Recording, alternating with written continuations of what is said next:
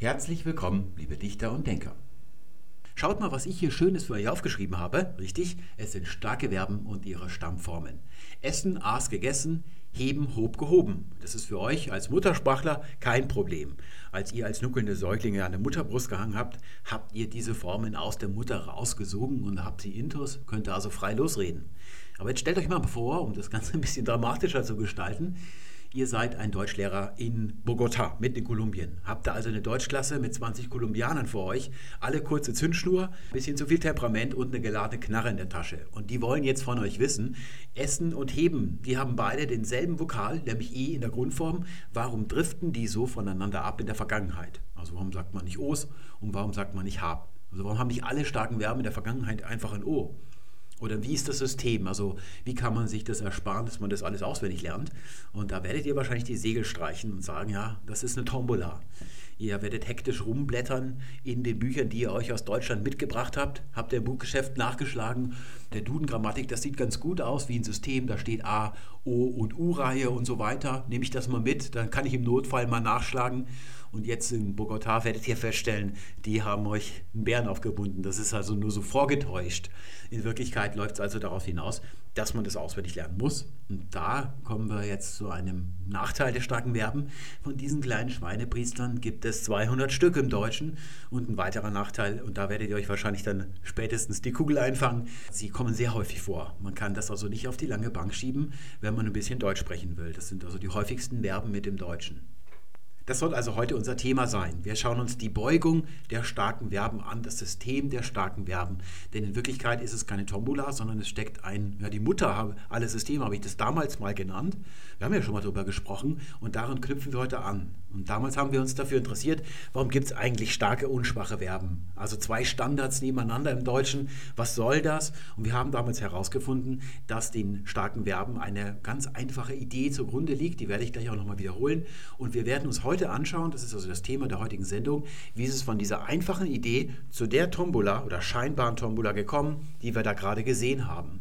Das möchte ich, dass ihr das versteht. Für die muttersprachlichen Privatgelehrten gilt, dass ihr einfach nur euch anschaut, was wir heute sagen, dass ihr ein gewisses Gefühl von diesen sogenannten Upload-Reihen, so heißt das, was wir gleich uns ansehen werden, bekommt, weil wir in Zukunft einige Folgen machen werden, wo wir uns über Probleme unterhalten. Wir machen es ja normalerweise umgekehrt. Wir haben erst ein Problem, ja, das wir uns künstlich herbeizerren, normal, die man auch leicht aus dem Weg gehen könnte, und darüber reden wir dann. Ha, holen wir uns nur die Theorie, die wir brauchen, um das Problem zu lösen. Heute machen wir es mal ein bisschen umgekehrt. Wir machen erst die Theorie als solche, um ihre Selbstbild entwickeln. Und dann werden wir in Zukunft uns über Sachen unterhalten, wie zum Beispiel verwunschen oder verwünscht. Wird dann immer behauptet, verwünscht wäre korrekt und verwunschen umgangssprachlich, denn wünschen ist ein schwaches Verb, also heißt das Partizip verwünscht. Aber verwunschen klingt irgendwie verwunschener. Deswegen finde ich das eigentlich ganz schön. Da werden wir uns also drüber unterhalten. Oder zum Beispiel ein Beklommenheitsgefühl. Beklommen. Aber das Problem ist, es gibt Klimmen und Klemmen. Ja, das Klimmen ist das starke Verb und das Klemmen, das ist das Kausativ dazu. Klemmen ist eigentlich Klimmen machen. Das ist eine interessante Sache. Wir wissen ja, dass ja hängte das Kausativ um zu hing ist, ne, also zweimal hängen. Oder wir hatten auch andere Verben gehabt, die so pärchenweise zusammenhängen, wie zum Beispiel das Dringen. Und wenn man Dringen macht, dann nennt man es Drängen. Da ist es noch einfach, aber bei Klim und Klemmen ist es schon nicht so einfach, diese Ableitung herzustellen. Und da werden wir uns also anschauen, man sagt ein beklemmendes Gefühl und nicht ein beklimmendes Gefühl. Warum heißt es dann beklommen? Das gilt dann aber wieder als hochsprachlich. Das ist ein bisschen inkonsequent, das werden wir uns dann in Zukunft anschauen. Oder zum Beispiel, das ist auch ganz tricky, bewegen, wiegen, erwägen, die Waage, der, der Wagen zum Beispiel, diese ganze Sache, der Weg, das ist ein ganzes Etymon. Wenn wir uns diese Verben anschauen, die sind nämlich sehr verwickelt. Man sagt zum Beispiel etwas abwägen, aber die Vergangenheit lautet er wog und nicht er wägte ab. Das ist so ein bisschen komisch, weil abwägen mit dem Ä, das kann eigentlich kein starkes Verb sein. Für solche Betrachtungen werde ich heute die Grundlage schaffen. Wir werden uns also die sieben Ablautreihen des Deutschen anschauen für die Privatgelehrten und Interessierten mit deutscher Muttersprache. Da gilt ganz einfach, schaut euch an, was ich zu sagen habe. Ihr müsst euch das nicht im Detail merken, sondern nur einfach im Gedächtnis behalten, dass es dann sieben Ablautreihen gibt. Zur Not gibt es dann eine PDF-Datei, da könnt ihr nochmal nachschauen, wenn ihr irgendwie einen konkreten Fall habt, aber ihr müsst euch das nicht alles einverleiben im Detail. Bei den Ausländern, die Deutsch lernen, die können natürlich schon ein bisschen besser aufpassen und vor allem die Medivistikstudenten, die mich eigentlich um die heutige Folge gebeten haben. Da werde ich also Sachen darstellen, die einem Germanisten normalerweise verschlossen sind, weil es sich um Zusammenhänge handelt, die vor dem Deutschen liegen. Das Verbalsystem des Germanischen sowohl des Urgermanischen, also der Sprache, mit der alles angefangen hat in den germanischen Sprachen, dass man so 2500 vor Christus, sagt man so klassischerweise als Datum, da hätte sich das Urgermanische vollzogen. Und auch alle Folgesprachen, die sich daraus entwickelt haben, das ist also hier Westgermanisch, das wäre das Deutsche, das Niederländische natürlich noch, das Friesische, das ist Westgermanisch, dann gibt es Nordgermanisch, das sind die skandinavischen Sprachen, also Schwedisch, Dänisch, Norwegisch, auf den Inseln sind das dann Färöisch und Isländisch dann gab es auch noch eine Sprache auf den Shetlandinseln, die hieß Norn, die ist ausgestorben. Und das Ostgermanische, das hat es auch noch gegeben früher, das ist komplett ausgestorben, dieser Zweig. Das wäre also Gotisch. Ihr wisst, die Goten, die haben es ein bisschen zu doll getrieben, sich übernommen und dann sind sie sang- und klanglos verschwunden. Da gab es auch noch die Burgunden und ihre Sprache Burgundisch, von denen kennen wir noch ein paar Namen. Das sind also die Einzelsprachen. Und in diesem Verbalsystem von dieser Sprachfamilie, da ist alles nach Tempus als oberste Idee, als Hauptidee organisiert. Alles andere ist nachrangig. Und dieses Tempusystem ist ganz, ganz einfach beschaffen. Das haben wir damals schon besprochen. Es gibt Vergangenheit und Nicht-Vergangenheit. Ja, so drückt man es in der Sprachwissenschaft häufig aus, ist aber eigentlich nicht nötig. Ich habe neulich ein Buch gelesen von Andreas Thalmeier, ist ein Pseudonym von Hans Magnus Enzensberger. Der hat ein Buch geschrieben über die deutsche Sprache. Und da macht er sich so ein bisschen drüber lustig, dass die Grammatiker immer versuchen, so ein System aufzustellen, wie die Sprache zu sein hat. Aber in Wirklichkeit ist die Sprache natürlich, die kann man nicht fassen, sondern die ist viel größer, organischer, fließt und die unterwirft sich keinem System. Die Sprache würde keinem System folgen, also eine sehr kindliche Auffassung und er macht es dann daran fest, dass er zum Beispiel sagt, dass die Grammatiker sich den tollen Ausdruck Präsens oder in der Grundschule sagt man Gegenwart oder Gegenwartsform ausgedacht hätten, aber die Sprache würde sich natürlich an diese Benennung nicht halten. So könnte man im Deutschen auch sagen, morgen gehe ich schwimmen, da drückt man ja auch mit der Präsensform die Zukunft aus. Oder man sagt zum Beispiel, Petra ist klug oder Petra schwimmt gern, das kann man auch noch sagen. Das ist dann zeitunabhängig oder allgemeingültig, da würde man ja auch im Deutschen die Präsensform benutzen. Und da sieht man eben, dass die Ausdrücke Präsens und Gegenwart natürlich Quatsch sind.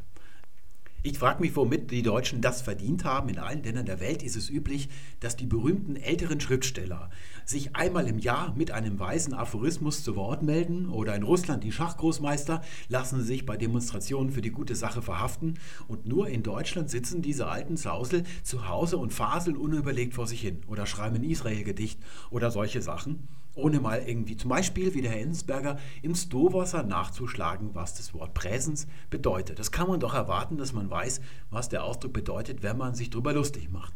Da steht nämlich drin, dass Präsens das Partizip von Präsum ist. Das ist das zusammengesetzte Verbum prä, vorne und sum, ich bin. Also ich bin vorne, ich bin an der Spitze und damit auch ich leite oder ich führe etwas durch. Und Präsens bezeichnet das, was direkt leibhaftig vor einem ist. Übrigens tut es auch das deutsche Wort Gegenwart. Das ist eigentlich ursprünglich ein Adjektiv gewesen, was man leibhaftig vor sich hat, Gegenwart oder Gegenwort. Das ist noch recht jung, bildet sich erst am Beginn der Neuzeit. Vorher hat so ein Wort für das, was wir heute unter Gegenwart verstehen, nicht gegeben. Da steckt das Verbum werden drin. Also das, was man direkt vor sich hat. Und da haben sich schon in der Antike, also in der römischen Antike, wo man Präsens als Grammatikausdruck erfunden hat, das waren Leute wie Quintilian, der hat ein fünfbändiges Buch geschrieben, Loslabern, aber mit System. Und da hat er auch schon von Präsens Präteritum Futurum geredet oder Varro, ein berühmter Polyhistor, der vor allem als Grammatiker bekannt ist. Daher kommt es als Grammatikausdruck die Präsensform oder Präsens oder dann im Deutschen als Übersetzung die Gegenwart später. Wir stehen nämlich als westliche Menschen immer mit dem Rücken zur Vergangenheit. Wir blicken alle nach vorne. Im Gegensatz zu den alten Ägyptern, die haben in die Gegenrichtung geblickt ja, und da ist natürlich dann, wenn man in diese Blickrichtung schaut, die Zukunft vor einem. Deswegen Präsens, Gegenwart ist da durchaus ein angebrachter Begriff, wenn ich sage, morgen gehe ich ins Schwimmbad. Oder auch bei allgemeingültigen Sachen, wie zum Beispiel Petra ist klug. Allgemeingültig, weil sie war gestern schon klug. Und wenn sie über Nacht nicht irgendwie eine Dosis Quecksilber abbekommt, wird sie morgen auch noch klug sein. Auch das ist ja direkt das, was ich jetzt vor mir habe, worüber ich spreche. Da ist Präsens kein falscher Ausdruck. Aber in der Sprachwissenschaft sagt man dann meistens Vergangenheit und Nicht-Vergangenheit. Also so ein asymmetrisches Verhältnis, so stellt man das immer dar. Das Germanische stammt vom Urindogermanischen ab. Das ist also in der Zeitachse die Vorstation vor dem Germanischen. Und damals war das Verbalsystem noch ganz anders organisiert. Es gab eine andere zentrale Idee und das ist Aspekt. Das kennen wir schon aus dem Tutorial über das Perfekt. Also ist eine Handlung imperfektiv, wie zum Beispiel sitzen oder schlafen, ist sie in der ersten Sekunde genau wie in der letzten Sekunde und dann hört man damit auf, ohne dass es ein Ergebnis gibt, das sich vom Anfang unterscheiden würde. Dann hat man ein Verbum als Präsens gebeugt das ist ein etwas unglücklicher Ausdruck. Das ist einfach eine Stammbildung mit einer Endung hinten dran und da gibt es eine andere für Verben wie zum Beispiel kommen. Da ist man in der ersten Sekunde nicht da und in der letzten ist man da. Wenn da also so ein perfektiver Aspekt vorlag, hat man es als Aurist gebeugt. Und dann konnte man das auch konvertieren von der einen Seite in die andere, so wie das im Mittelalter bei uns auch möglich war. Wenn ich sage, statt sitzen, wollte ich mich hinsetzen, also den Übergang vom Stehen ins Sitzen, habe ich gesagt, ich gehe sitze oder in der Vergangenheit, ich gehe saß, das konnte man auch schon machen damals. Das nennt man dann den S-Aurist, weil da hinten einfach dann ein S angefügt worden ist. Im Griechischen zum Beispiel Basiloi ich bin König. Und wenn ich sagen will, ich werde König, also ich werde zum König gemacht oder ernenne mich zum König, e basiloi sa, so in etwa. Das ist also die Richtung von hier nach hier. Und wenn ich jetzt das Ganze, was perfektiv ist, wie kommen, imperfektivieren will, da kann ich ja nicht den Vorgang selber imperfektivieren, weil kommen kann ich nicht. Da kann ich nicht dieses Hinbewegen auf das Ergebnis, das kann ich nicht wegnehmen. Ich kann nur das Erreichen, das, was erreicht wird, also das Dasein, das kann ich dauerhaft darstellen. Und so gibt es auch schon ein Perfekt im Urindogermanischen. Das ist also dann die Gegenrichtung. Diese Hauptidee des Aspekts für das Verbalsystem ist zum Beispiel in den slawischen Sprachen erhalten. Wenn ihr jetzt Russisch-Polnisch lernt, werdet ihr feststellen, dass da bei jedem Verbum, hier ist es das Verbum essen, das ist eine Tabelle vom Aspektartikel von Wikipedia. Na, also das, was im Mittelhochdeutschen ich sitze, gehe sitze, also das haben sie nicht ganz kapiert. Das liest man, kann man nämlich nicht irgendwo aus einem Buch abschreiben, deswegen kommt es hier nicht vor, wird es nicht aufgeführt. Da tun sie so, als wenn es im Deutschen etwas ganz Unbekanntes wäre.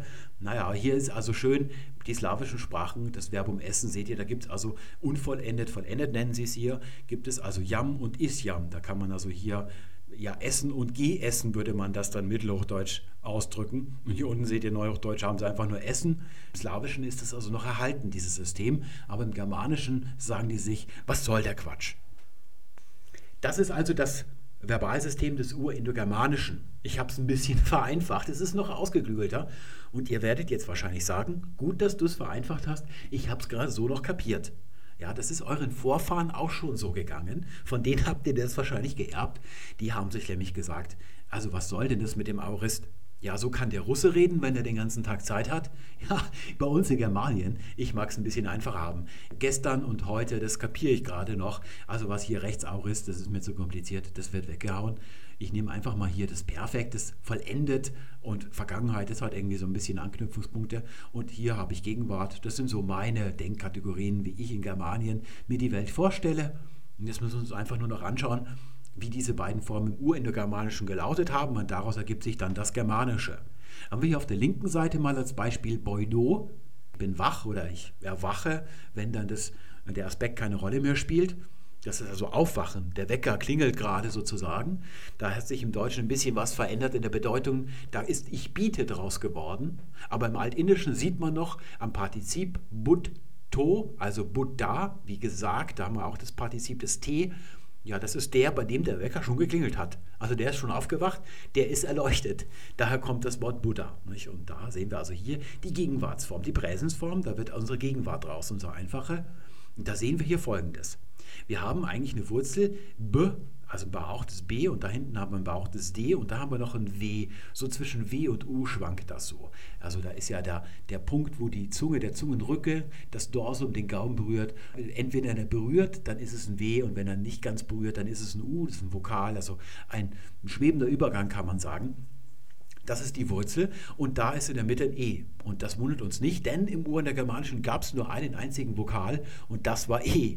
Ich decke mal hier mit der Maus das O zu, damit ihr nicht denkt, Also den, den schlagenden Gegenbeweis, den decke ich gerade mal so zu. Jetzt ist die Maus ein bisschen zu klein für das O. Ja, da komme ich gleich draus zu sprechen. Das ist nämlich auch ein E, dieses O. Es gibt nur ein E. Die anderen Vokale, die bilden sich erst später. So, das ist also jetzt hier ja, die Präsensform und die wird so generalisiert für alle Präsensformen im Germanischen von allen starken Verben. Und dann gibt es die Perfektform und die sieht ein bisschen komplizierter aus. Nicht einfach nur die Ich-Endung und dann hier vorne einfach den Stamm, sondern die sieht so aus. Und im Ur in der Germanischen hat man es an der Endung unterschieden. Das ist das grammatikalische Kennzeichen. O ist Gegenwart, also Och, dieses H2, also nicht Wasser, sondern Och, ist ein Hauchlaut. Es gibt drei davon, die nennt man Lachengale. Wir wissen nicht genau, wie die ausgesprochen worden sind, deswegen haben wir sie durchnummeriert mit so einer kleinen Indexzahl. Und hier hinten sehen wir ein Che, das ist die erste Personenendung für die Vergangenheit oder Perfekt, woraus dann unsere Vergangenheit wird. Und da sehen wir zusätzlich, hat man hier vorne dieses B, das hat man wiederholt. Also redupliziert, sagt man Fach, in der Fachsprache. Im Lateinunterricht in der fünften Klasse sagt man Stotterperfekt dazu. Fallo, Gegenwart, ich täusche. Fefelli, ich habe getäuscht. Ja, das hat man eben so gemacht. Also heute ist das nicht mehr so üblich, deswegen wirkt das ein bisschen komisch. Und damit man es aussprechen kann, hat man noch ein E reingefügt. Also B, Boot und dann Che. Und dieses O hier, das ist eigentlich dieses E. Und aus irgendeinem Grund hat man einfach hier beim Sprechen die Lippen gerundet, ohne dass man es gemerkt hat. Dann hat man das E so gesprochen, dass es wie ein O klingt. So ist das O schon mal entstanden. Haben wir schon mal zwei Vokale. Und dieses O ist auch auf die gleiche Art und Weise entstanden. Das ist der Ablaut. Der ist aber noch nicht das grammatikalische Erkennungszeichen, wie bei uns heute, wenn ich sage, ich schwimme oder ich schwamm. Da erkennt man daran, dass ich schwamm die Vergangenheit ist, weil das I zu einem A geworden ist. Das ist also das Kennzeichen und das ist hier nicht so, sondern es ist so ein bisschen so, ich nehme als Beispiel Althochdeutsch Garto, der Garten. Da seht ihr, hinten ist ein O. Ja, das ist also so ererbt. Und im Mittelhochdeutschen wird dann, weil der Akzent vorne liegt, und das hintere so undeutlich ausgesprochen unbetont wird, ja, sagt man Garte und da wird dann im Neuhochdeutschen Garten draus, da fügt man das N von den anderen Kasus an, damit es starke wird, ein starkes Substantiv. Und wenn wir jetzt dieses Wort haben und man sitzt als Bayer in Berlin in der U-Bahn, dann sagt die Stimme nächster Halt zoologischer Garten. Ja, so der Seehofer, der sitzt jetzt in Berlin in der U-Bahn und will irgendwie zum Reichstag oder so. Dann hört er dieses hier Garten mit so einem Schwach oder ein Ö, aus bayerischer, im bayerischen Ohr ist es schon ein Ö. Denkt sich, was soll der Schmarrn denn? Und umgekehrt, wenn ihr jetzt Angela Merkel wärt und ihr würdet in München, wolltet ihr zur Staatskanzlei, dann sagt der Busfahrer zu euch, ja, dann müssen es durch den Hofgarten laufen. Der sagt Garten. Da seht ihr hier, dieser Unterschied, der ist nicht grammatikalisch oder auch nicht lexikalisch. Also das verändert die Bedeutung des Wortes nicht. Das ist in etwa, was der Ablaut im Urindogermanischen war. Nichts Grammatikalisches, sondern einfach eine Studrigkeit beim Sprechen könnten wir dieses hier als E als Vollstufe definieren, als die Grundlage und relativ dann dazu dieses hier als, oder nehmen wir mal das Bayerische, als Schwundstufe. Da ist also das E komplett geschwunden, da ist nichts mehr an dieser Stelle, sodass das N jetzt in den Kern der Silbe gerät und silbisch gesprochen wird. Garten, das ist ja das Tolle an N, M, L und R, dass man die als Kern der Silbe auch sprechen kann, notfalls, falls da mal so ein E rausschwindet. Und das wäre jetzt hier so ein bisschen die Halbschwundstufe. Ja, wir könnten auch eine Dehnstufe machen, Garten. Ja, das wäre dann also in die Gegenrichtung. Und das nennt man dann den quantitativen Ablaut, weil die Länge von diesem Vokal, hier ist sie normal, hier ist sie null und bei Garten wäre sie dann verdoppelt. Das wäre der quantitative Ablaut. Oder wenn wir zum Beispiel auf Bayerisch sagen, mir, san, mir. Da ist das A ein normales bayerisches A aber wenn es gedient wird, verändert es auch seine Klangfarbe. Zum Beispiel sagt man in Bayern Mai Mo, also das heißt mein Mann, falls ihr es nicht erkennen solltet. Und das ist also nicht nur Mai Ma, sondern Mai Mo, der Mund öffnet sich. Das wird also zu einem O. So ist es im Schwedischen auch passiert. Da ist dieses A mit dem Kringel her gekommen. Ist eigentlich nur ein langes A, das man im Schwedischen wie O spricht weil man es genauso im Bayerischen macht, können wir es also so schreiben mit so einem Kringel. Das ist die schönste Art, es auszudrücken. Und das ist dann also ein qualitativer Ablaut, weil das A auch seine Klangfarbe verändert. Und das ist dieses hier, E wird zu O. Und es hat nichts zu bedeuten. Und jetzt wird, also das können wir, also das haben wir verstanden. Jetzt können wir also sagen, wir haben hier eine Endung O und hier haben wir eine Endung Che und das sind die Erkennungsmerkmale im Indogermanischen für Gegenwart und Vergangenheit. Und das wird so eigentlich übernommen. Es wird lautlich verändert zum Germanischen hin, aber nach wie vor ist das eigentlich das Erkennungszeichen. Ich habe hier mal eine Blackbox aufgebaut, also eine Kiste, da kann man oben was reinstecken und unten kommt was raus, ein Output. Und da kann man versuchen zu erraten, was in dieser Kiste drin ist. Das werden wir jetzt also gerade mal machen. Wir nehmen zunächst mal die Gegenwarts, die Präsensform. Die lautete so. Wir haben hier also ein E in der Wurzel und dann eine Bindesilbe, die kann E oder O sein, das ist auch wieder Ablaut. Und dann kommt hier hinten die Personalendung noch dran, da wird dann die Gegenwartsform draus. Und der Germanischen kommt dann aus dieser Kiste hier raus, Boy, da oder Boy, die. Da sehen wir also hier germanische Lautverschiebung. Die Konsonanten haben sich verschoben, aber das E, das ist geblieben, das hat sich nicht verändert. Da haben wir also ein E in der Wurzel.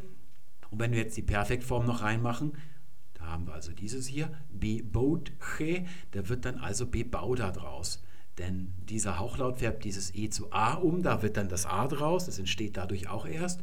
Und hier vorne dieses B, ja, das ist noch da, das ist also im Urgermanischen diese Reduplikationssilbe ursprünglich noch da gewesen.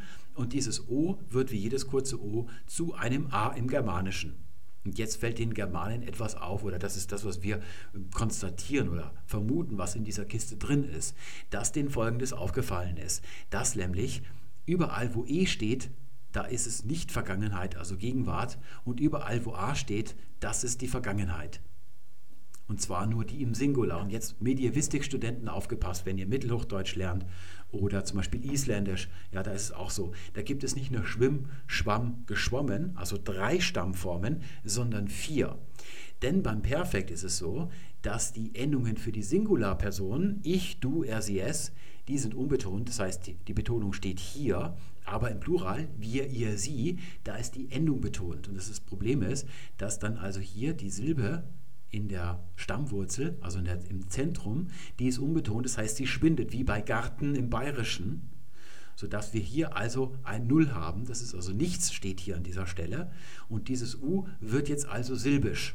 Also dieses wird nicht W gesprochen wie Bavda, sondern es wird Bud me, weil dieses E hier hinten betont ist. Das wäre die Wir-Form. Also wir sind erwacht, wir sind also jetzt wach.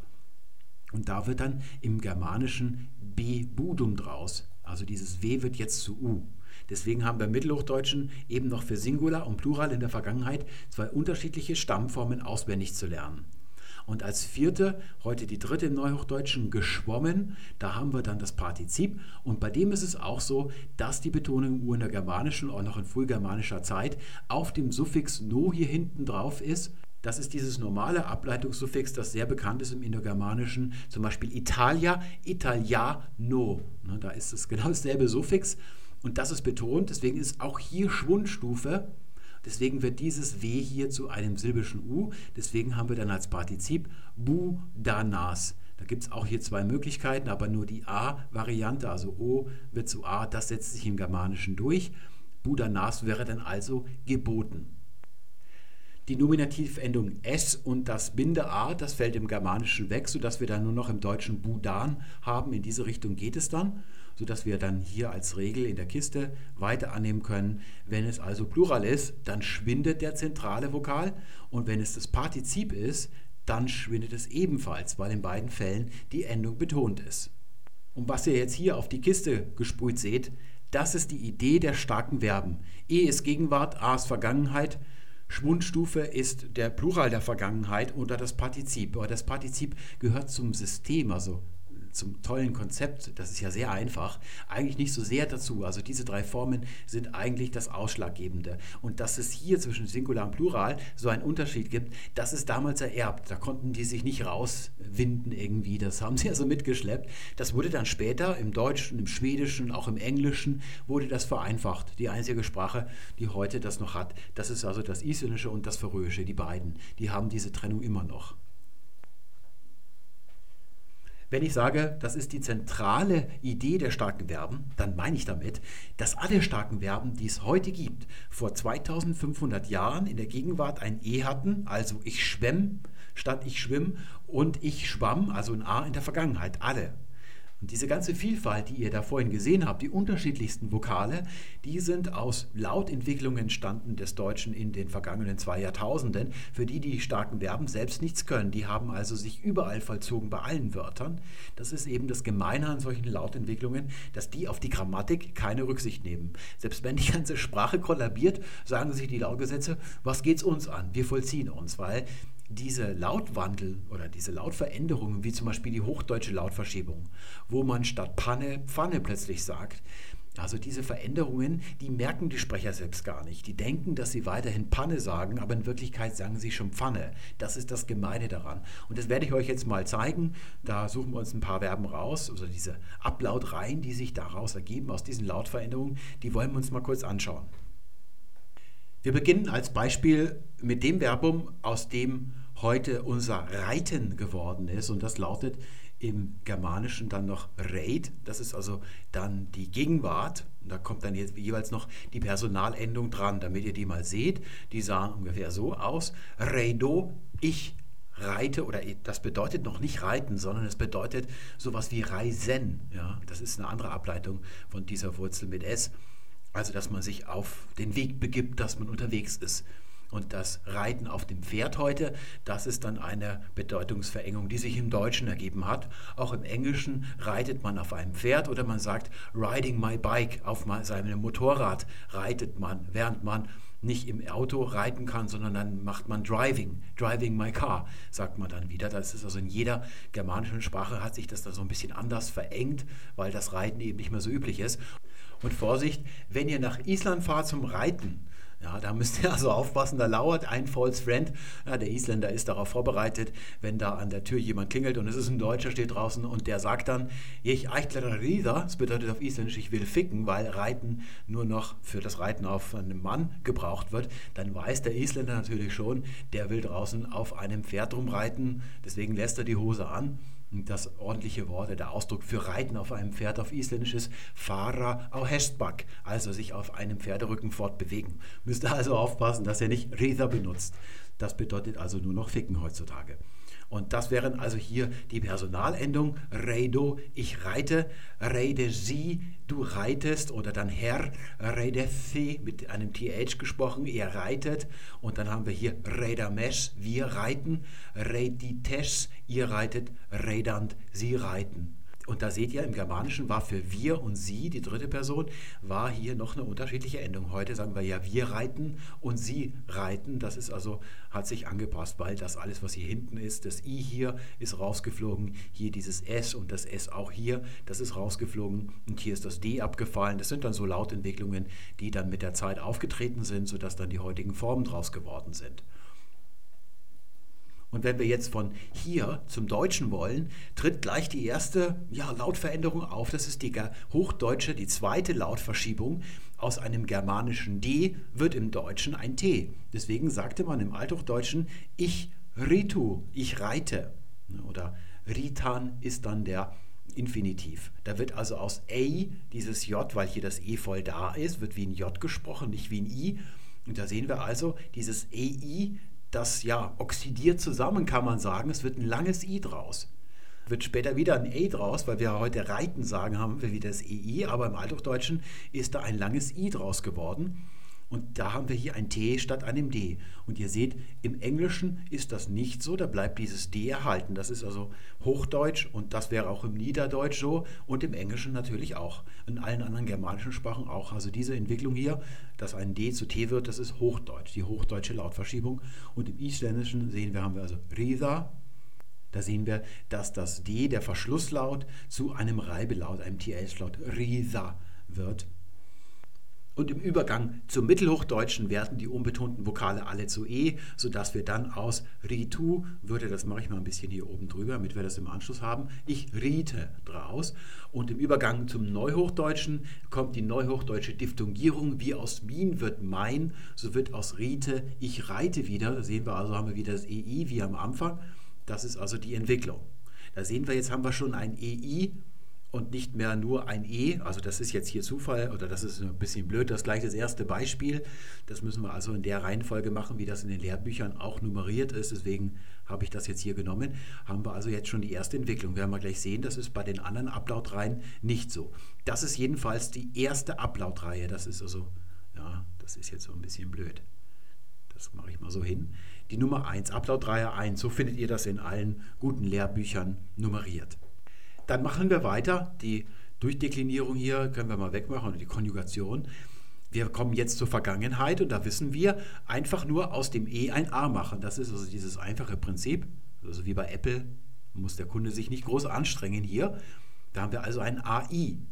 Und da passiert jetzt folgendes, da räume ich jetzt gerade mal hier, das muss schon ordentlich sein. Naja, jetzt mache ich mal das hier hin und die ausländischen Belege, die mache ich mal darüber. Da haben wir also AI und das sah dann konjugiert so aus, das ist also nur die Singular. Ich ritt, raida, da haben wir also die A-Endung, raita und dann raide. Und jetzt können wir uns also mal anschauen, wie das im Althochdeutschen aussieht. Da wird nämlich aus einem A und einem I, aus dieser Kombination, wird dann ein Raid. Zum Mittelhochdeutschen verändert sich das ausnahmsweise mal nicht, da bleibt es Raid. Und im Neuhochdeutschen passiert jetzt Folgendes. Es wird ich ritt daraus.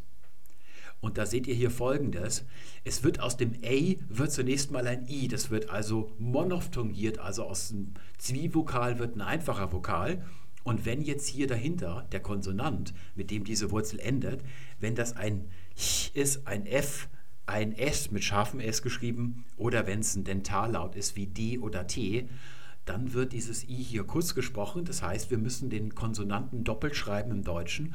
Und bei anderen, also zum Beispiel bei bleiben, ich bleibe, ich blieb, da wird es gedehnt, der Vokal. Und das, der, das B, das ist der Konsonant, der bleibt gleich. Das habe ich dann in der PDF-Datei, ist das dann ausführlich dargestellt. Wir begnügen uns hier einfach nur mit den Lautentwicklungen, damit man sieht, wie da ja, diese Tombola dann entsteht. Ne? Ich ritt Jetzt können wir uns mal kurz anschauen. Im Englischen heißt es to ride und die Vergangenheit von ride, die ist rode.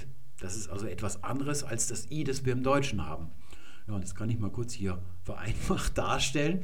Erstmal wird aus dem langen, also aus dem e, aus dem ai im Altenglischen ein a, daraus wird dann später ein o, das wird gekürzt und dann haben wir I rode. Da kommt also dieses road zustande. Dasselbe auch bei to drive, dann drove, was wir heute im Englischen haben und im Deutschen haben wir treiben, aber ich trieb. Da haben wir also keinen von diesen Konsonanten, sondern ein B, da haben wir auch wieder das lange I. Und dann haben wir im Isländischen, da haben wir die alte Form erhalten, das ist also sehr konservativ, das Isländische. Jech reith, also ja, ich ritt jetzt mit als False Friends übersetzt, um nicht nochmal ficken sagen zu müssen. Mit der Vergangenheit sind wir noch nicht fertig, denn jetzt kommt der Plural der Vergangenheit. Da haben wir ja gesehen, dass da wenn ich jetzt hier nochmal den Plural dazu mache, also wir ritten oder wir reisten, da haben wir hier diese Schwundstufe. Das ist jetzt hier wie der Mathematik einfach eine Null, das ist also kein norwegisches Ö, damit man sieht, dass hier also das E komplett weg ist. Das bedeutet, dass jetzt hier in diesem Fall, wo zufälligerweise ein I danach kommt, das jetzt vorhin noch als J gesprochen worden ist, dass das jetzt ins Zentrum der Silbe kommt und als I ausgesprochen wird. Und so haben wir dann eben, das muss ich ein bisschen Platz schaffen wieder, da habe ich mir alles vorher nicht so überlegt, wie das aussehen soll. Da haben wir jetzt also hier diese Form noch im Germanischen und da wird dann im Deutschen draus Ritum, wir ritum, wir ritten. Im Mittelhochdeutschen wird das U wieder, weil es unbetont ist, zu E und das M wird zu N, sodass wir da haben, wir ritten. Da wird schon das T wiederholt. Das ist schon eine Eigenschaft, die hier im Mittelhochdeutschen auftritt. Und dann haben wir das natürlich auch im Deutschen, Neuhochdeutschen hier. Ja, jetzt ist es schon fast völlig verkorkst müsste eigentlich alles nochmal von vorne anfangen. So, und jetzt, wenn wir im Plural, im Englischen ist das auch gleich geworden. Das ist eben der Unterschied, dass wir im Deutschen, im Neuhochdeutschen hier heute, dass die Vergangenheit Singular und Plural, die im Mittelhochdeutschen noch getrennt ist, die ist im Deutschen vereinigt. Da ist nur die Endung unterschiedlich. Aber was hier in der Wurzel vor sich geht, ist im Neuhochdeutschen gleich, sodass man nur noch drei Stammformen auswendig lernen muss. Im Deutschen heute reiten, ich ritt, wir ritten, das ist identisch und dann geritten, das Partizip. Das kommt jetzt als nächstes. Da können wir also hier die Konjugation weg tun und dann nehmen wir hier das Partizip. Und da haben wir gesagt, auch hier ist ursprünglich hinten betont gewesen, deswegen auch hier diese Schwundstufe. Das I wird also, oder das J wird hier wieder silbisch, also zu einem I. Und da haben wir dann im Mittelhochdeutschen schon mit der Vorsilbe Gi geritan, also geritten. Und da wird dann im Mittelalter, im Hochmittelalter geritten daraus. Und so ist es heute auch erhalten geblieben. Auch im Neuhochdeutschen sagen wir geritten. Und wenn wir uns jetzt hier anschauen im Englischen, dann muss ich das mal hier in die isländische Spalte rüber machen. Da war das also hier die Singularform noch, die heute auch für we wrote gilt, aber im Mittelenglischen hat man noch we written gesagt. Das hat sich dann also vereinigt. Und dann sagt man im Partizip written mit Doppel-D. Da seht ihr, dass das auch hier eingetreten ist im Englischen. Und im Isländischen, da ist alles geblieben wie vorher, with rhythm und dann das Partizip ist rhythin. Das ist die sogenannte erste Ablautreihe. Da gehören alle Verben rein, wo im Germanischen hinter diesem E so ein IJ Zwitter folgte, der dann entweder J bleibt, wenn davor der Vokal irgendwie erhalten ist. Und wenn er das nicht ist, dann wird das zu einem I. Und jetzt kommt die zweite Ablautreihe. Da machen wir das jetzt ein bisschen schneller und schematisch darunter. Das ist dann der Fall, dass kein I folgt, sondern ein U.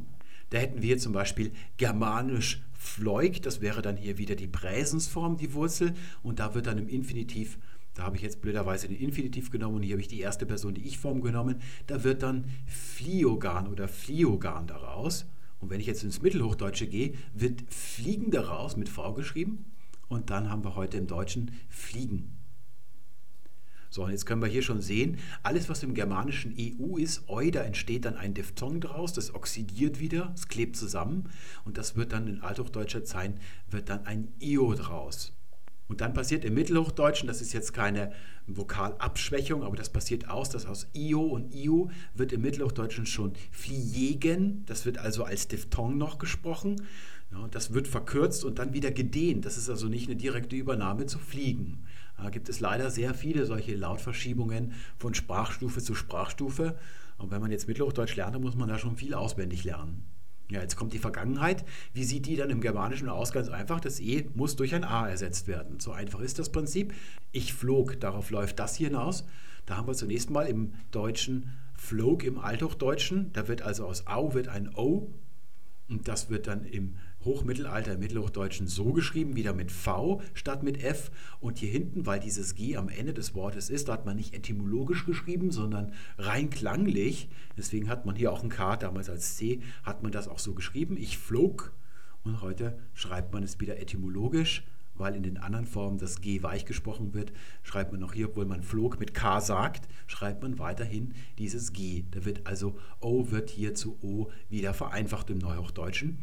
Und jetzt nehmen wir wieder die Pluralform der Vergangenheit, passiert wieder dasselbe. Der Vokal wird einfach rausgestrichen, sodass wir hier die Situation haben, dass das U in den Kern der Silbe gerät, also nicht nur als W oder dann als Ö gesprochen wird, sondern wirklich als U, sodass wir dann im Althochdeutschen wir flugum, wir flogen haben.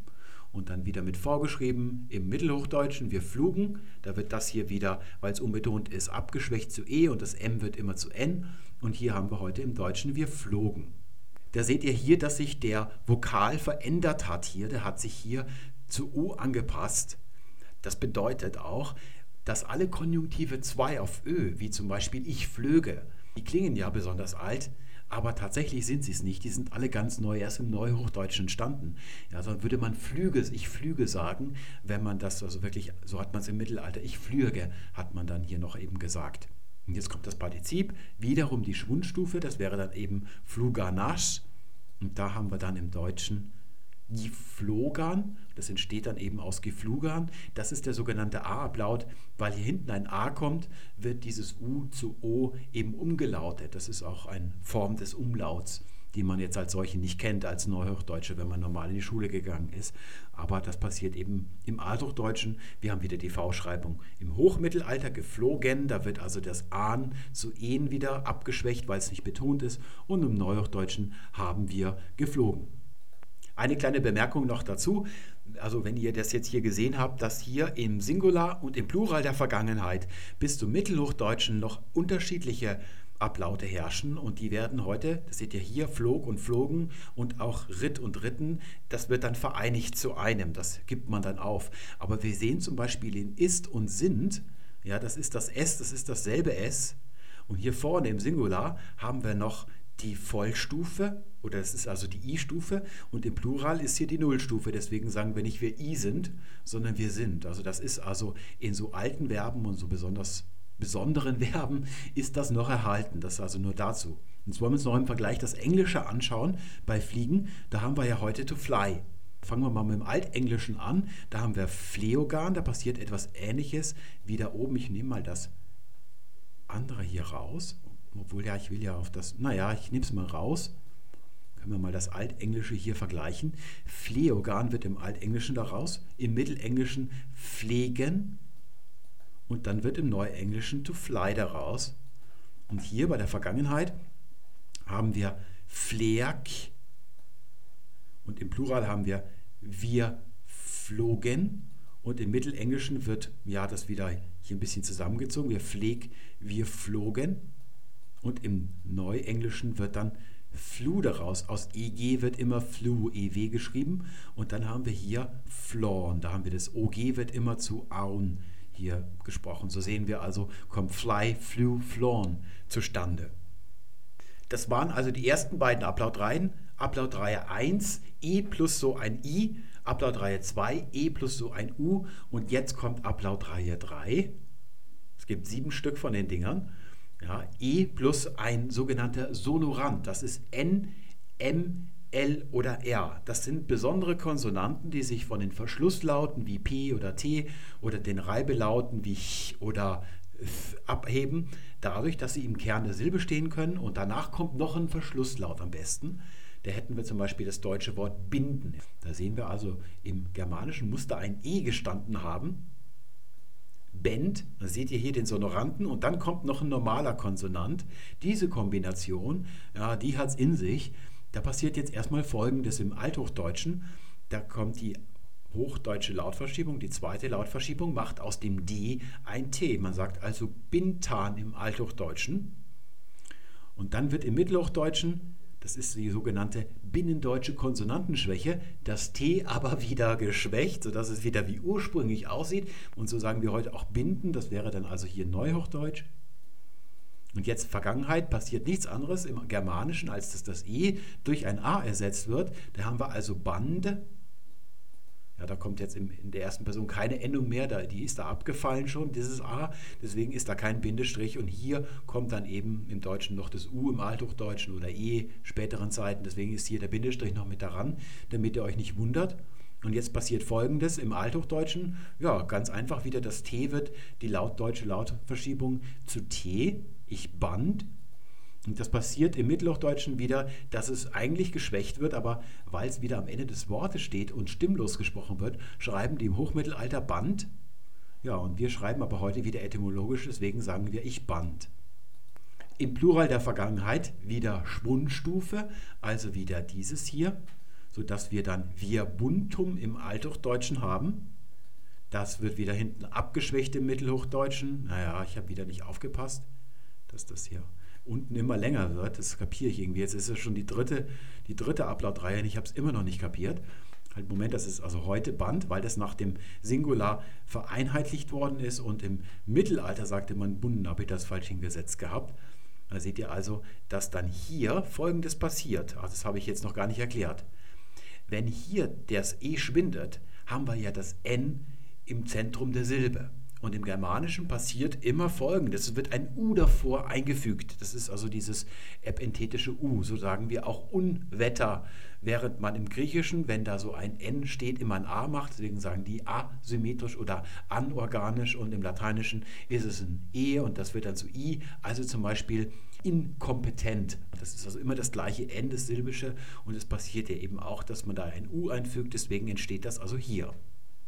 Und hier, das ist also dann die Reduzierung von vier Ablautstufen auf drei. Das müsste ich eigentlich so ein bisschen zusammen machen, dass man sieht, dass das vom Singular hier dann übernommen worden ist. Und jetzt noch das Partizip.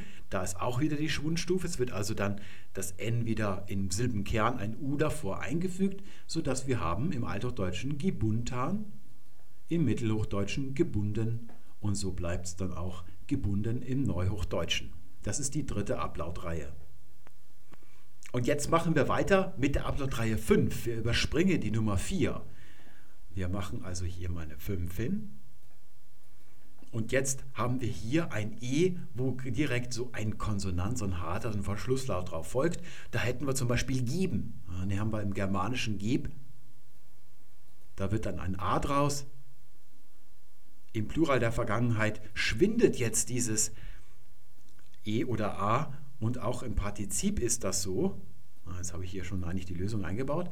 Und jetzt passiert folgendes. Wir haben ja gerade gesagt, bei den Sonoranten MN wird, wenn da das E schwindet, ein U davor eingefügt, aber bei den Verschlusslauten ist das nicht so. Jetzt stehen die Germanen dumm da. Das haben sie sich jetzt also nicht bis zur letzten Konsequenz, also wie dies die Frau Merkel sagt, die Sache vom Ende her denken. Ja? Das ist also noch nie die Stärke der Germanen gewesen. Deswegen haben die jetzt das Problem, dass sie GB haben und nicht wissen, was sie dazwischen einfügen müssen. Das ist ja so hier ein Problem. Jetzt machen wir erstmal das Althochdeutsche. Was passiert denn daraus? Ja, aus, da passiert eigentlich nichts Großartiges. Es wird geben daraus. Oder Gibahn im Althochdeutschen noch. Und auf dem E sind zwei Pünktchen oben drüber. Und das habe ich jetzt nur für die Medievistikstudenten mal noch mit dazu geschrieben. Es gibt da eine sehr unkluge Erfindung. Und zwar, dass man, das haben nicht wirklich die Leute im Mittelalter so geschrieben, sondern das ist eine wissenschaftliche Schreibung, mit der man zu erkennen gibt, dass dieses E hier im Althochdeutschen ererbt ist, dass es also schon seit jeher ein E gewesen ist und kein Umlaut. Und das Unglückliche daran ist, dass man ja Umlaute mit zwei Pünktchen oben drüber schreibt. Während man also ein E, das aus einem Umlaut entstanden ist, macht man nur ein Pünktchen unten drunter. Also umgekehrt wäre es besser gewesen. Das nur als Erklärung, weil mich das mal Studenten gefragt haben, was bedeutet das, wenn da so zwei Pünktchen auf einem E sind, in so einer Mittelhochdeutsch-Grammatik zum Beispiel. Das bedeutet immer, dass es kein Umlaut ist. Dann sind es also Umlautpünktchen. Und wenn es ein Umlaut ist, sind keine Umlautpünktchen da, sondern ein Pünktchen unten drunter. Ich weiß, müsste mal nachschauen, wer sich das ausgedacht hat. Den sollte man eigentlich beim Namen nennen. Ja, und jetzt passiert in der Vergangenheit gab, passiert auch nichts Großartiges. Ich gab im Althochdeutschen schon. Das können wir mal weiterführen. Wir hätten jetzt also hier in der Gegenwart, das muss man noch dazu sagen, da haben wir ja heute ich fahre, aber du fährst und er fährt. Und im Mittelalter war es so, dass es auch in der ersten Person hat man das verallgemeinert. Da sagte man also, wie du gibst und er gibt, wo man heute aber ich gebe sagt, hatte man früher auch ich gibu gesagt. Das ist also aus der zweiten und dritten Person ist das also hier rüber. Da muss man also aufpassen, wenn man frühere Stufen des Deutschen erlernt, dass man da also auch in der ersten Person ich gibu sagt und nicht ich gebo. Das können wir also wieder wegmachen, das haben wir verstanden. Und jetzt müssen wir uns überlegen, was machen wir im Plural daraus. Wir haben hier folgendes Problem. Die Nullstufe, die Schwundstufe können wir nicht lassen, das kann keiner aussprechen. Wir können das E nicht zu A umlauten, weil das die Singularform ist, sodass die einzige Richtung, in die wir uns noch bewegen können, ablauttechnisch, die Dehnung ist. Das habe ich ja ganz am Anfang erklärt. Man kann es auch dehnen, man kann Garten sagen.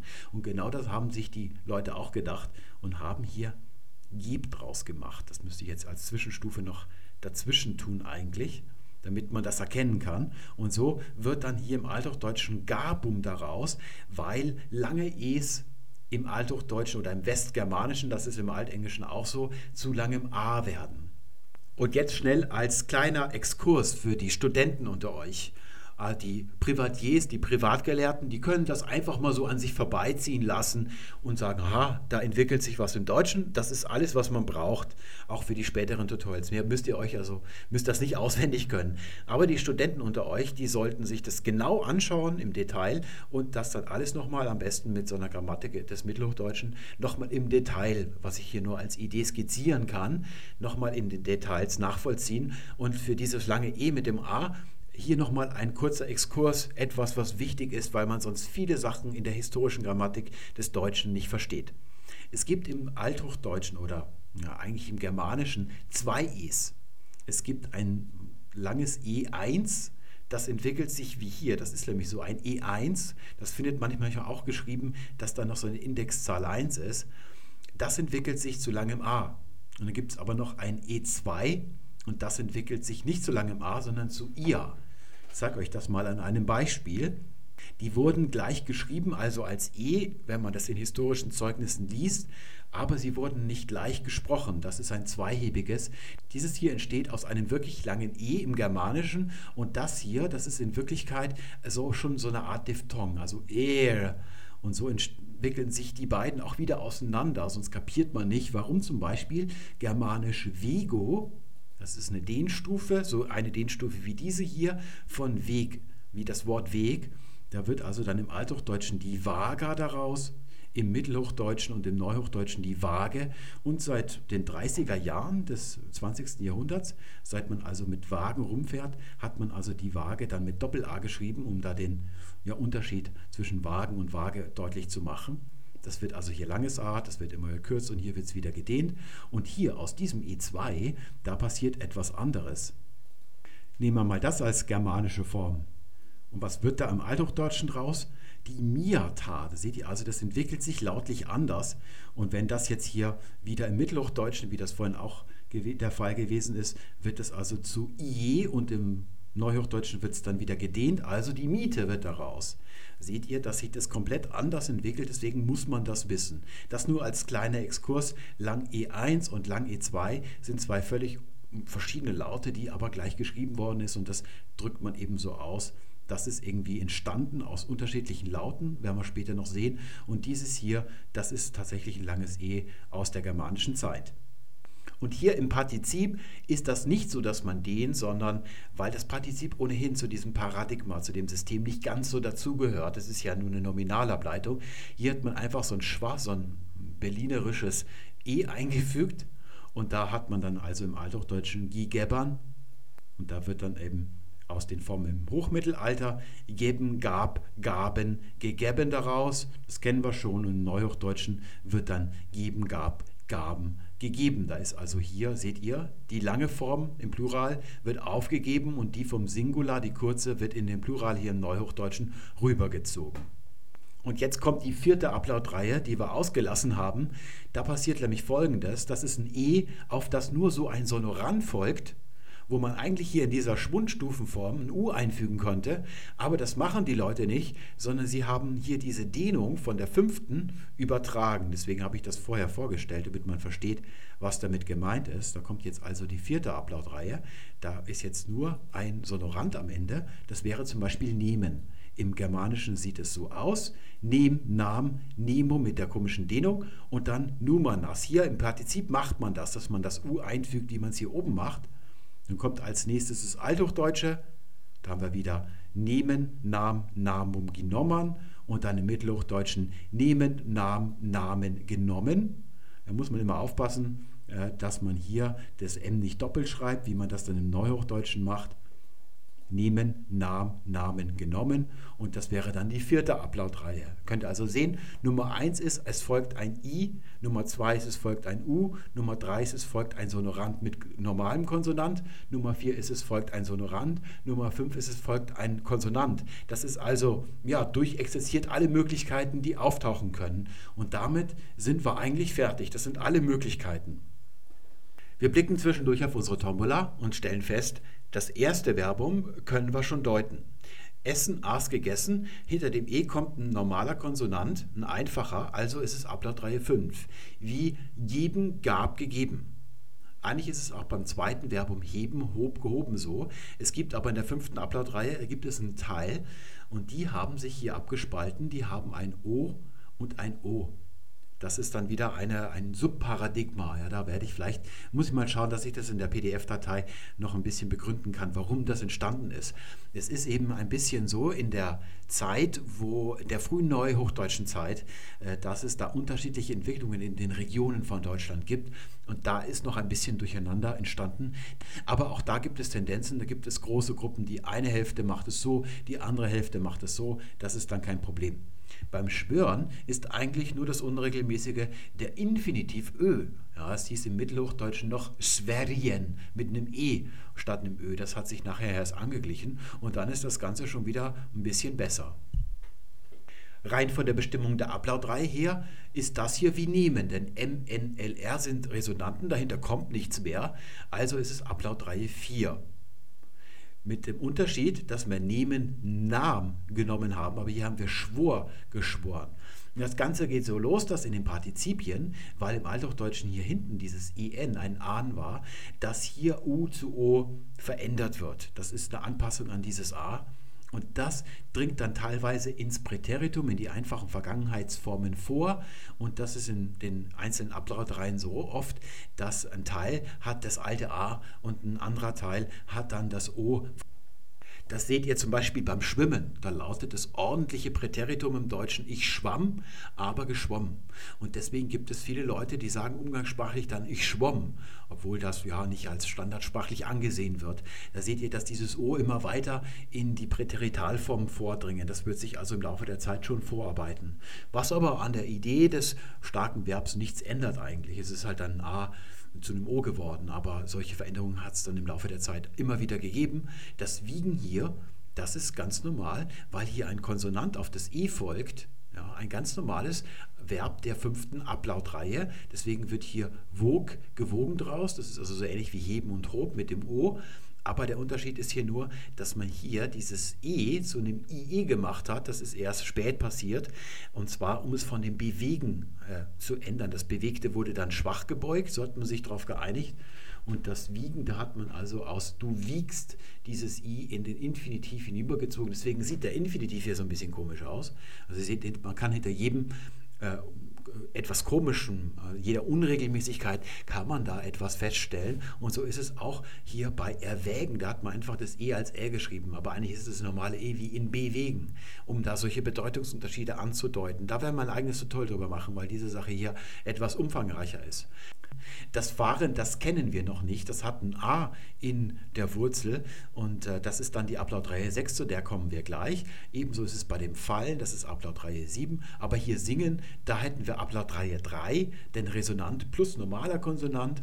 Und da ist es so, dass das I hier vor dem NG gehoben wird zu I, also aus Sängen wird Singen. Aber hier haben wir wieder schön Sang und da gesungen. Da ist es also recht altertümlich erhalten. Und beim Rinnen ist auch wieder so, dass das E zu einem I wird wegen dem NN und dann haben wir wieder ran. Aber hier haben wir geronnen. Da sehen wir eben, dass das A von dem Partizip im Althochdeutschen, als es noch kein I gewesen ist, hat sich abgefärbt, hat das zu einem O gemacht. Und dann haben wir hier Reiten, das haben wir schon gehabt. Reiten, Ritt, geritten, das war die erste Ablautreihe. Jetzt kommen wir zur sechsten Ablautreihe. Obwohl wir ja schon alle kombinatorischen Möglichkeiten ausgeschöpft haben, was nach dem E kommen kann, etwas anderes kann da eigentlich nicht mehr stehen, ja, kommen wir jetzt zur sechsten Ablautreihe. Ihr wisst ja wahrscheinlich selbst, dass im Leben immer ein Haken ist. Die Sache geht sich nie ganz auf. Es bleibt immer ein Rest und den muss man irgendwie unterbringen, unter den Teppich kehren. Und dafür ist die sechste Ablautreihe da. Denn bisher war es ja so, dass so eine Wurzel, wie wir das bei den Boidoch gesehen haben, diese Wurzel Boid, die besteht aus einem Konsonanten, einem Vokal, das ist immer E und dann noch ein Konsonant. Und auch wenn die germanische Lautverschiebung die Konsonanten verändert, bleiben sie doch Konsonanten und das E bleibt ein E. Ja, und jetzt gibt es leider, das ist dieser Rest, äh, eine Gruppe von Konsonanten im Urindogermanischen und das sind diese Laryngale, diese Hauchlaute. Die haben zwei gemeine Eigenarten. Die erste ist, dass sie verschwinden, also das Germanische gar nicht erst erreichen, vorher sterben sie aus. Und bevor sie aussterben, jetzt wird es noch schlimmer, denn das wäre ja noch zu verkraften, das erste, färben sie das E um in einen anderen Klang, also in einen anderen Vokal. Und jetzt kommt da kein E im Germanischen an. Das können wir uns jetzt mal an einem Beispiel hier anschauen im Ur in der Germanischen. Die Wurzel, hier sieht sie aus, als könnte sie kein Wässerchen trüben. Chek. Wir wissen nicht genau, wie das H geklungen hat. Es gibt drei davon, deswegen nummerieren wir sie eben durch. H1, H2 und H3 gibt es. Die nennt man Laryngal 1, Laryngal, Laryngal 2, obwohl sie phonetisch keine wirklichen Laryngale sind, sondern sowas wie die Ch-Laute im Deutschen, also wie ein Ach oder ein Ich. Und dieses Laryngal 2, ja, dieses Ding hier, das färbt das E erstmal in ein A um, so in Spätur in der germanischen Zeit. Das wird also dann ein Hak daraus und dann verschwindet dieses H2, sodass ein Arg im Germanischen ankommt. Und das ist also das, was wir jetzt im Germanischen haben. Das ist allerdings jetzt die Gegenwartsform und wir wissen, das A steht für die Vergangenheit. Also jetzt haben wir ein kleines Problem.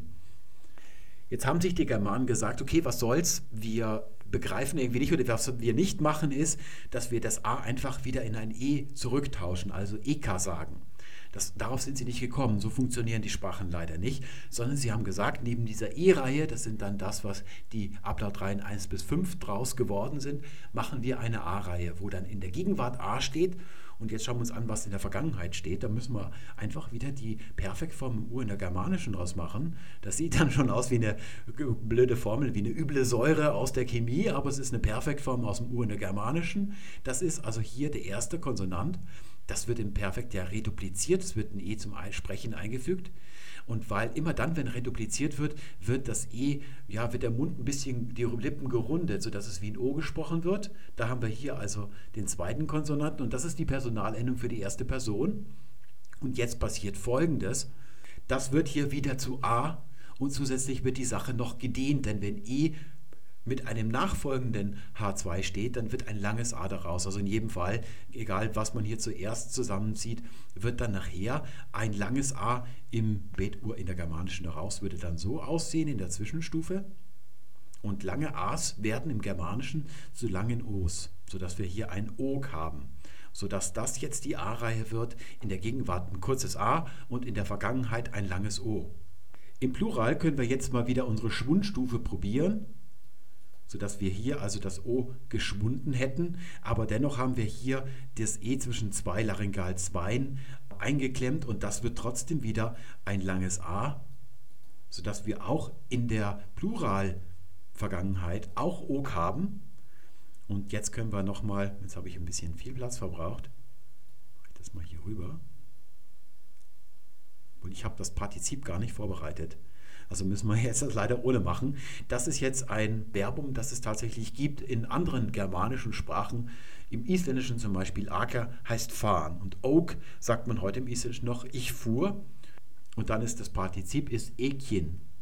Im Deutschen, ich komme gleich auf ein deutsches Beispiel zu sprechen, wird dann daraus die Verben, die im Infinitiv in A haben, wie schaffen, in der Vergangenheit schuf, schufen. Das unterscheidet sich also auch im Althochdeutschen hier nicht. Und dann das Partizip hat wieder das A geschaffen. Das wird dann also die sechste Ablautreihe werden. Auch der umgekehrte Fall, dass der Laryngal nicht am Anfang, sondern hinter dem E steht, das kommt auch vor. Hier hätten wir mal so einen Fall. Daraus wird dann unser Backen werden. Da sehen wir ein E und da haben wir einen Laryngal 3. Der könnte verschwinden. Das G würde dann stehen bleiben und es wäre dann wie Gieben. Aber leider färbt dieser Laryngal dieses E um. Das kommt nicht als E im Germanischen an. Deswegen wird auch Backen, Bug, Bug. Deswegen sagen wir Backen, Bug, wir buken und gebacken dass es dann heute schwach gebeugt wird, darüber rede ich dann beim nächsten Mal. Das führen wir nicht weiter aus. Dann haben wir noch ein weiteres Verb, das uns Kopfzerbrechen bereitet und das ist per, diese Wurzel. Daraus wird unser Fahren. Und da sehen wir leider keinen Laryngal. Wir wissen nicht, was da los gewesen ist. Das hätte man ganz normal nach 3, 4 beugen können. Ja, da, was macht man da als Indogermanist, ja, wenn man sich das nicht erklären kann? Ja, erstmal eine Jodtablette nehmen, damit einem nicht die Schilddrüse explodiert und dann sucht man nach Erklärungen, wie man das im restlichen Leben ja auch macht. Und da ist man drauf gestoßen, dass es einen Abkömmling von dieser Wurzel im Altindischen gibt, wo die Gegenwart mit auch so einer Reduplikation gebildet wird, also in etwa Pi Por. Und wenn redupliziert wird, ja, dann wird immer auch das E zu einem O. Da gibt es also eine belegte Form im Vedischen, im Altindischen. Und hat man angenommen, ja, dann muss das eben auch so diese Grundlage sein für unser Fahren und das kurze O wird zu einem A im Germanischen. Und da hätten wir dann also Fahr daraus Deswegen wird dann hier, jetzt muss ich gerade mal ein bisschen Platz schaffen, wenn wir da unser Spiel wieder für die sechste Ablautreihe durchziehen, hätten wir dann also hier Fahrer, da wird in der Vergangenheitsform vor draus, da hätten wir dieses lange O, auch im Plural wird forum draus im Germanischen, das Partizip wieder Faranas, da bleibt also das A gleich.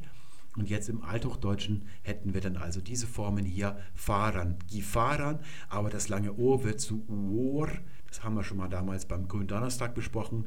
Der Fuß wird zum Fuß und zum Fuß und zum heutigen Fuß. Das ist also ein ganz normaler Lautwandel. Im Mittelhochdeutschen wird dann wieder ein bisschen komisch geschrieben. Da sagt man fahren, fuhr, fuhren, gefahren. Und heute haben wir dann im Neuhochdeutschen diese Verbformen hier, die dann daraus entstanden sind. Das ist also dann also die A-Reihe A, U, U und A Nun ist es im Leben so, auch wenn man alles unter den Teppich gekehrt hat und denkt, die Sache ist überstanden, kann es dennoch sein, dass alle Stricke reißen, dass die Sache also dennoch schief geht. Und deswegen gibt es auch bei den starken Verben noch eine siebte Ablautreihe, die ist genau ja nicht für solche Fälle entstanden, sondern durch solche Fälle, wo alle Stricke gerissen sind. Und das möchte ich euch jetzt mal zeigen. Sie wird in der aktuellen Forschungsliteratur dargestellt als das Notnetz nämlich für Verben, die nicht ablauten können, aber dennoch stark werden müssen, weil schwache Verben ja dieses Suffix brauchen, das ihre Bedeutung so in eine gewisse Richtung ableitet. Also zum Beispiel dieses Suffix che, das Zustandsverben macht, oder das Jan-Suffix, das Kausative macht, die eben diese Voraussetzung nicht erfüllt haben. Die müssen dann stark gebeugt werden, aber sie konnten nicht ablauten. Und so ein Fall wäre dann diese Wurzel hier die sieht ja noch ganz normal aus im Urindogermanischen. Wir sehen aber einen Laryngal. Es ist diesmal Numero Uno. Und der verändert zwar das E in seiner Klangfarbe nicht, das bleibt ein E, aber weil er dahinter steht, dehnt er das E, sodass also hier im Germanischen, das wäre dann also hier noch das B zu P, die germanische Lautverschiebung, Sleb mit dem echten, mit dem ungelogenen E, dem langen, mit dem E1 ankommt. Und dieses lange E, da fragt man sich jetzt natürlich schon, warum haben sie es nicht einfach gekürzt? Ja, hätten sie es wie geben beugen können, haben sie aber nicht gemacht weil sich die Sache historisch anders zugetragen hat. Wir dürfen uns nicht so vorstellen, dass die Germanen da in der Waldlichtung sich im Kreis gesetzt haben und überlegt haben, wie sie ihr Verbalsystem reformieren können, denn sowas ist alles unbewusst abgelaufen. Und es passiert so, dass die Perfektformen zunächst mit dieser Retuplikationssilbe und dem Ablaut im Germanischen ankommen. Also zum Beispiel Bebanda so kam das also von Binden an im Germanischen und dann hat man im Laufe der ein, zwei von Generationen wahrscheinlich gesehen, dass der Ablaut das Erkennungszeichen für Vergangenheit oder Nicht-Vergangenheit ist und hat diese Reduplikationshilfe, diese komische, vorhin weggelassen. Das ist dann also weggefallen und der Ablaut ist zum alleinigen Erkennungszeichen für das Tempus geworden.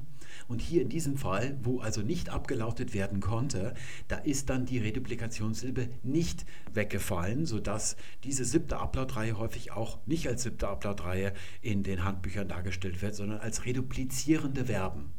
Und das sieht dann eben im Germanischen so aus. Wir haben hier, das ist dasselbe wie dieses hier, die Gegenwartsform sleb.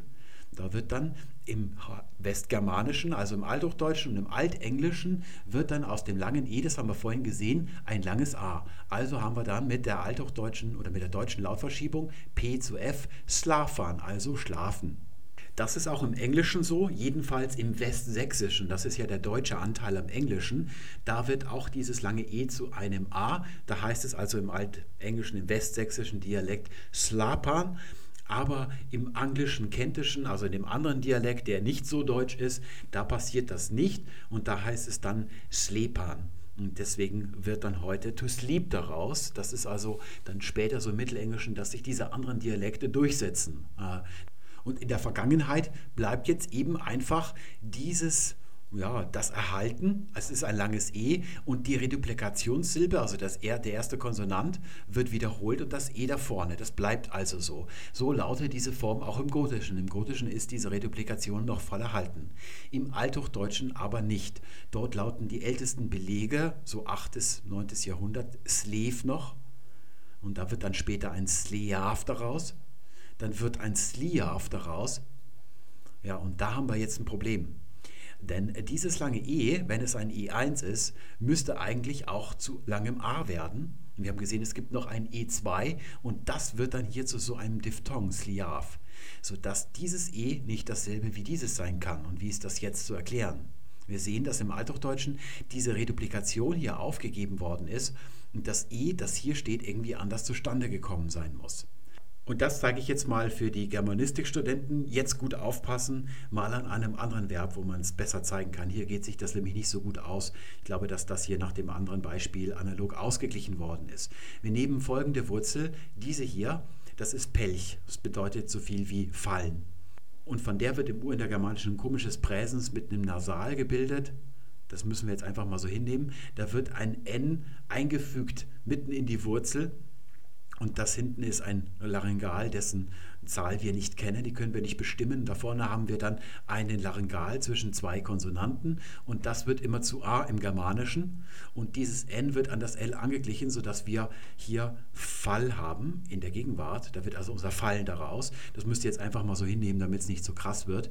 Und in der Vergangenheit mit der Reduplikation wird dann daraus eigentlich Feball wird daraus. Also ich fiel würde das heißen. Und dieses B wird jetzt in der Mitte zwischen den Vokalen abgeschwächt, sodass wir dann Feval nur noch haben, so schwach gesprochen. Es wird dann daraus Feal. Und jetzt kommen wir zu unserem EA2, zu lang E2. Das ist also das Unechte, weil es aus E und A entsteht. Das wird also das zweihebige lange E, also E2 wird das genannt. Und deswegen wird aus diesem hier genau dasselbe, was vorher wohl daraus gewesen ist. Es ist wahrscheinlich nur eine etwas komische Schreibung.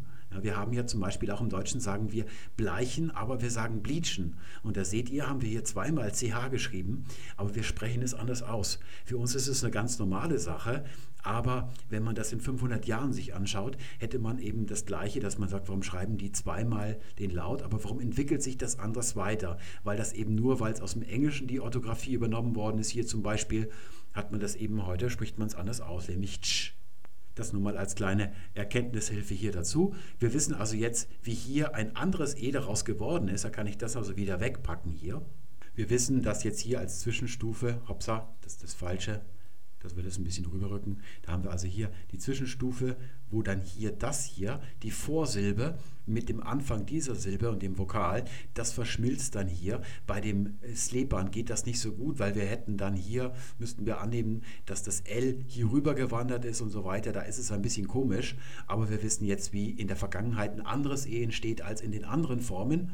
Und dann hätten wir noch die Plural, das wäre dann CC, Slepum, auch wieder mit dem E2, da wird dann also Slefum draus und dann später im Deutschen Sliafum.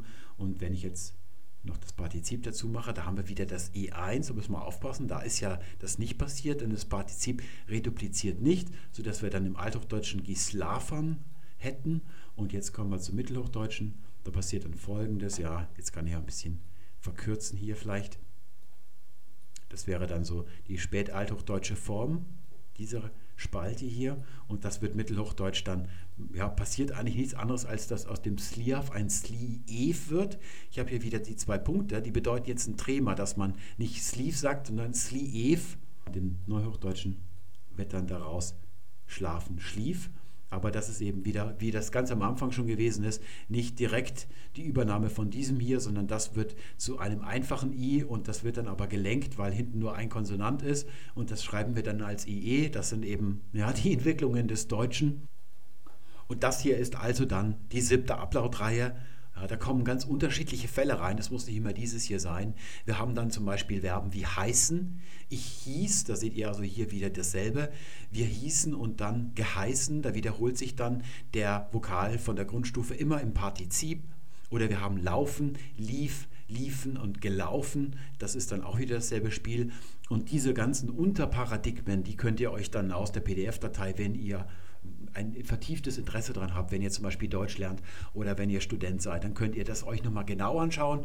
Für alle Privatgelehrten, alle Achtung, wenn ihr das bis zum Ende angeschaut habt, das ist schon eine komplexe Sache, obwohl es ja eigentlich eine ziemlich einfache Kombinatorik, einfache Prinzipien mit einfachen Lauten ist, wird dann schon eine recht komplexe Sache daraus.